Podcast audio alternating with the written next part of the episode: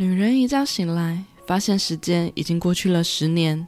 大学时期是死对头的女人，竟然成为自己的枕边人，并且已经结婚了多年，还有一位可爱的儿子。这一切到底是怎么回事呢？究竟一切是现实还是幻觉呢？欢迎收听《藏在角落的故事》，让你找回被遗忘的故事。这里是最鸡汤的百合 Podcast，我是 Miss M，每周一集带你听完女同志电影及电视剧。一起从故事带来成长及实现更幸福的人生。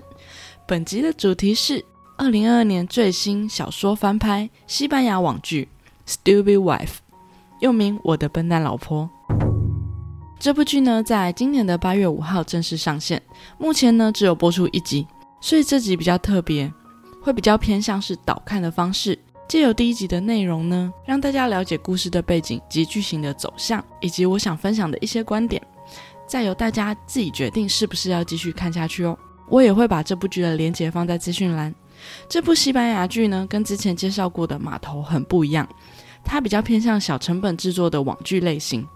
但是呢，你在看的时候呢，可以更轻松的观看，有点像在看西班牙版的偶像剧的感觉。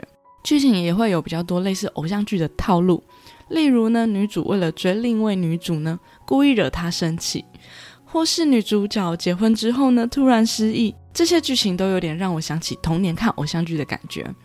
但是呢，在现在相对烦闷的生活里呢，看这些剧呢，还是会让你感到很轻松跟开心。虽然它是一部网剧，但是它的制作水准及演技都是很在线的，这也是看得下去的作品的最基本素质吧。现在我们就来听听第一集都在说了些什么吧。故事的开始，绑着高马尾的女主瓦莎蒂娜。以下简称娜娜，她一出场呢，就是自带 BGM 的帅气出场。她走到了亲弟弟的分组报告讨论小组里坐下，她打断了正在发言的另一位女主角路易莎，以下简称莎莎。娜娜帅气的拿下耳机后说：“继续啊，莎莎。”于是莎莎停顿了一下后，便继续开始她的说明。她正在说明雇主与雇员的关系，以及争取雇员权利的内容。而此时的莎莎却突然拿出零食，大口吃了起来，这十分不尊重莎莎的讲解。当莎莎讲解完后，其他同学纷纷表示赞赏，只有娜娜有点戏谑地说：“这个研讨会不是在下周吗？你为什么现在在做这个？你应该享受你的星期五。”诶，莎莎认真地说：“她有责任，并且她需要奖学金，没有人会为她付钱。”但是娜娜还是继续说：“难道你找不到个更好的话题来谈论吗？”然后他便把零食往莎莎的身上丢去。莎莎问娜娜：“她是认真的吗？”他认为有很多人在挨饿，继续在这种奴役制度中工作被剥削。我们有必要关心员工的权益问题。娜娜不屑地说：“我妈妈是企业家，我可以肯定地说，这只是员工一直在利用劳工权利带来的医疗借口，简直糟透了。”莎莎不敢相信娜娜和她竟然是同一所法学院毕业的。娜娜还继续说。这话不是我说的。只要你和任何一位企业家见面，他们就会告诉你，员工无缘无故把雇主告上法庭，这对雇主来说是越来越艰难了。当娜娜还在继续说话时，莎莎已经受不了了，她要离开位置了。但娜娜显然还没有结束她的话题，继续说：“如果你还不够成熟，不能听和你不同的意见。”娜娜还没说完，莎莎已经彻底被激怒了，他直接骂娜娜是个混蛋，然后便离开了座位。而其他的组员呢，也都觉得娜娜说的太超过了，愤而离席，只留下尴尬的娜娜亲弟弟跟一脸得意的娜娜。等到大家都离开后，娜娜忍不住大笑的问弟弟：“刚刚他自己是不是做的太超过了？”弟弟还有些怀疑的问：“刚刚说的那些话是认真的吗？”娜娜说：“你不认识我吗？当然不是啊，你疯啦！我之所以这么说，都是为了要激怒莎莎。”你看到他刚刚生气的时候有多火辣吗？弟弟则是让他小心，不要引火自焚。小心这种幽默感呢，会让人们相信你真的是这么想的。而娜娜则是一副悠哉的说自己才不在乎。时间到了隔天的晚上，莎莎坐在咖啡厅里等同学，等到忘记了时间。等到店长跟她说要关门了，她才发现她要赶快去赶公车了。但问题是这里的公车一小时才一班，为了省钱。莎莎不愿意坐计程车，她一个人坐在荒凉的路上等公车。一个女生在这么晚的荒凉郊外等公车，显然让莎莎感到十分害怕。她不断拨打着朋友们的电话，但这个时间点却没有朋友接电话。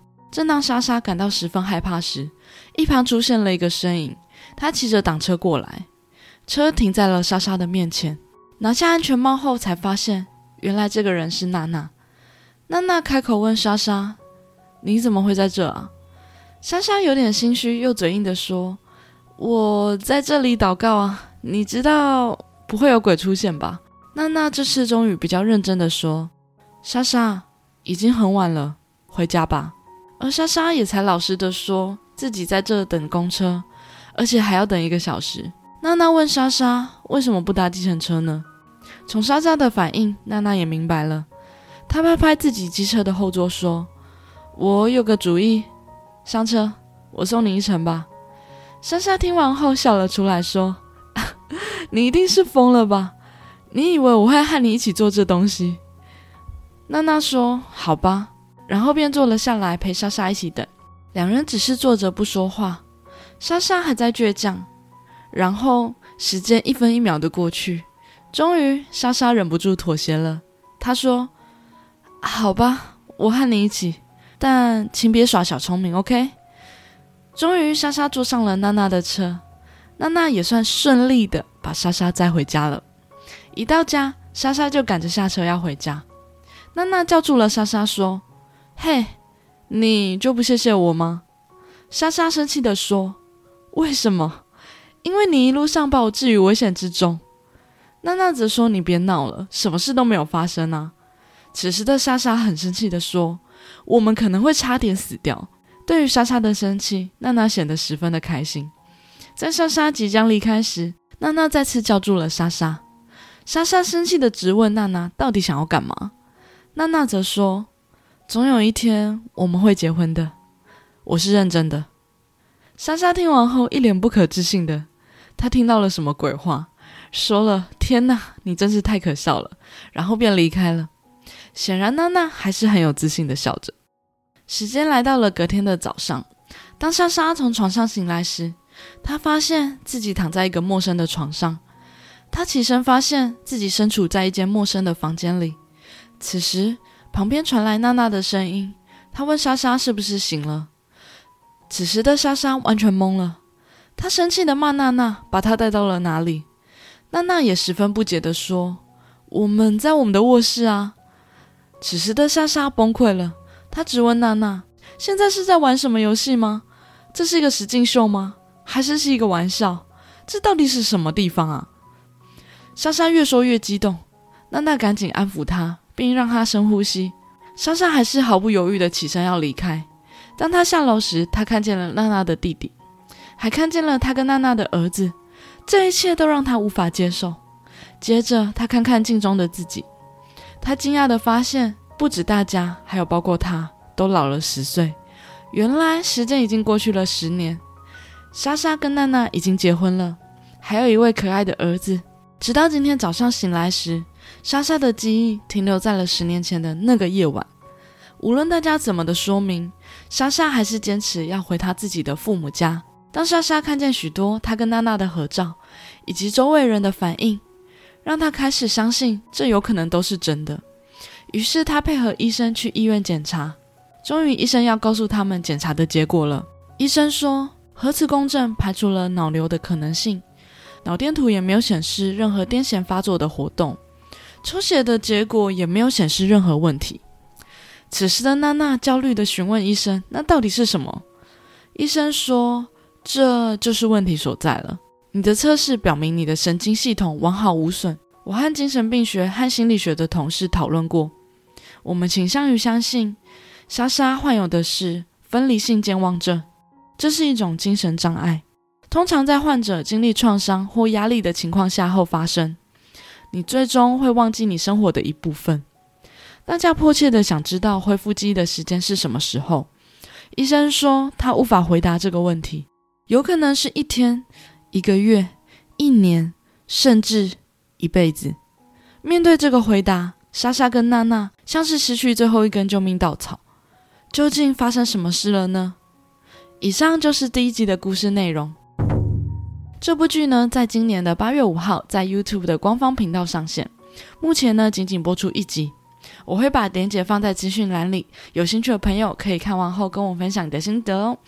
我针对目前播出的第一集内容，分享几个观点给大家。第一个呢是导演，他巧妙的带领大家从莎莎的视角看这个故事。故事的顺序呢，从莎莎和娜娜还是死对头时，到莎莎一觉醒来便过了十年，并且当莎莎醒过来时，导演呢使用了第一人称的拍摄视角，他带领观众进入莎莎的视角，去看这一切荒唐的状况跟故事发展。这种拍摄方式呢，有点类似伪纪录片的方式，虽然不是最新的做法。但也是非主流拍摄的手法，偶尔看见呢，会确实带给大家耳目一新的感觉，并且会让人身临其境，更感同身受。这种拍摄手法呢，在五月天的《干杯》MV 中也有类似的做法。当时我在大学看到这个 MV 时呢，真的非常震惊，惊讶的当下呢，重复看了 MV 有不下十次以上，还是我第一次这么认真的重复在看 MV。而这支 MV 呢，也获得金曲奖的最佳音乐录影带奖。MV 的导演呢是陈艺人，他的团队仙草影像真的拍摄出很多很棒的作品，包括 S.H.E 的十七、苏打绿的故事，还有你在烦恼什么、蔡依林的怪美的，都是出自他们的团队之手。如果平常没有在关心华语音乐的朋友，真的很推荐可以看看这些作品，绝对不会让你失望哦。包含最新很流行的台湾的鬼片《咒》。也是用这种伪纪录片的拍摄手法。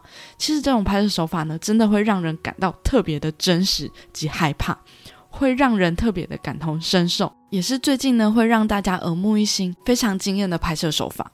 第二个部分呢，是故事的情节呢，既真实又偶像剧。可能是因为小说改编的关系，当娜娜故意惹怒莎莎，又偷偷对她好时，你会有种在看道明寺在追山菜的错觉。有种二零二二年的西班牙居然看见了童年偶像剧，不过我喜欢。再加上继纸房子跟码头之后呢，我完全被西班牙女人的美貌给征服了。西班牙女人的美是有种野性及健康的感觉，跟英国、美国又有点不一样。只能说呢，西班牙女人完全长在我的审美上。如果以后频道发展的还行，我可能会考虑开个线下旅游团，大家一起去西班牙旅行，好不好呢？不要以为呢，西班牙剧只是有颜值的偶像剧，花瓶系列偶像剧要拍得好呢，必须要兼顾演技。如果演技好、颜值高，真的会让人看得非常过瘾。虽然这不过是一部网剧，但整体的节奏、拍摄画面及演员的演技，真的具有一定的水准。不管是当下酒菜配饭来看，都会是一部非常不错的选择。看完了这些呢，最后来说说这部剧我学到的事情，就是万事皆有可能。你最讨厌的死对头，有天可能会成为你的老婆，或是结婚十年的老婆会突然不认识自己，这都是有可能的。你觉得偶像剧的剧情随着年龄的增长，你就会发现，有时候人生比戏剧还精彩，还不可思议。也让我确信呢，人不能铁齿这句话。我印象中呢，在我大学的时候呢，只要说过我绝对怎么样，绝对不怎么样，最后可能就会这样。在我大学的时候呢，我就非常确信人真的不能铁齿。大家有听过吸引力法则吗？通常呢都会许一些自己希望达成的目标，但是我当时许愿的方式很特别。如果想抽到奖时呢，一定要念不要抽到我，你才有可能会被抽中。或是当天心情很好，觉得一切会很顺利时呢，往往当天不会那么顺利。所以后来呢，在我出门时，或要跟别人碰面时，或是有重大的事情要做时呢，我一定会想着。今天可能不会那么顺利，我要有心理准备。但是当我这么想时呢，那天往往就会异常的幸运。我不知道大家有没有人跟我有一样的经验呢？但我真的觉得呢，心里想的东西呢，会影响自己的运气。所以调整自己的心态真的很重要。人也真的不要铁齿，要用开阔的心去接受生命中每天的挑战跟惊喜吧。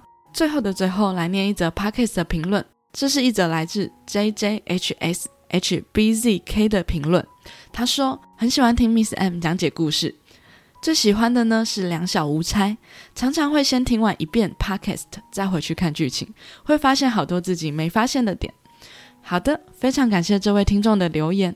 他提到的两小无猜呢，是我在二十集介绍的泰剧，算是非常少数甜度爆表的百合剧情，我自己也非常喜欢。其实呢，我在看剧的时候呢。在看第一遍的时候呢，也是比较轻松的方式去看。但是为了要讲解节目，我会再看第二遍，或是第三遍。那每看一次的时候呢，我又会有新的发现跟体验，所以我会觉得这是戏剧非常有趣的地方。那也非常感谢这位听众呢，他也经常会到我的 IG 留言跟我互动，会让我更有动力，觉得真的有人在听我的节目诶。所以也非常欢迎大家，如果听完节目有任何的心得或想法，都欢迎留言跟我说，对我来说都会是很大的动力。好啦，今天的节目就到这边。如果喜欢我的节目呢，欢迎留下五星评论或分享给你有兴趣的朋友。我也会不定期分享百合相关的资讯及节目预告在我们的 Instagram。想追踪相关资讯的朋友，也可以 follow 我的 IG 哦。祝福收听我节目的朋友都能获得幸福的人生。那我们下次见喽，拜拜。